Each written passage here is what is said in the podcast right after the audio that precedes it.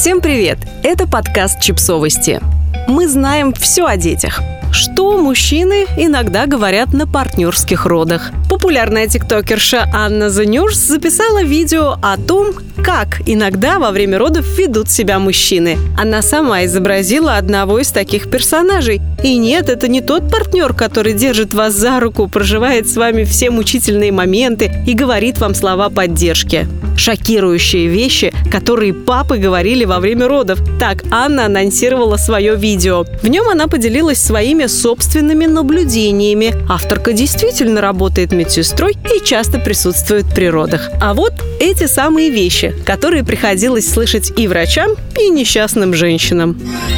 Ну что, прям уж так сильно больно? Блин, там уже никогда не будет выглядеть так, как прежде.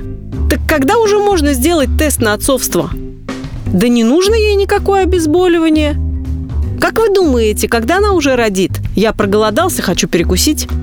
Почему это занимает так много времени? А ты точно стараешься изо всех сил? Я устал сидеть на этом стуле, у меня уже спина болит. Не могла бы ты помолчать?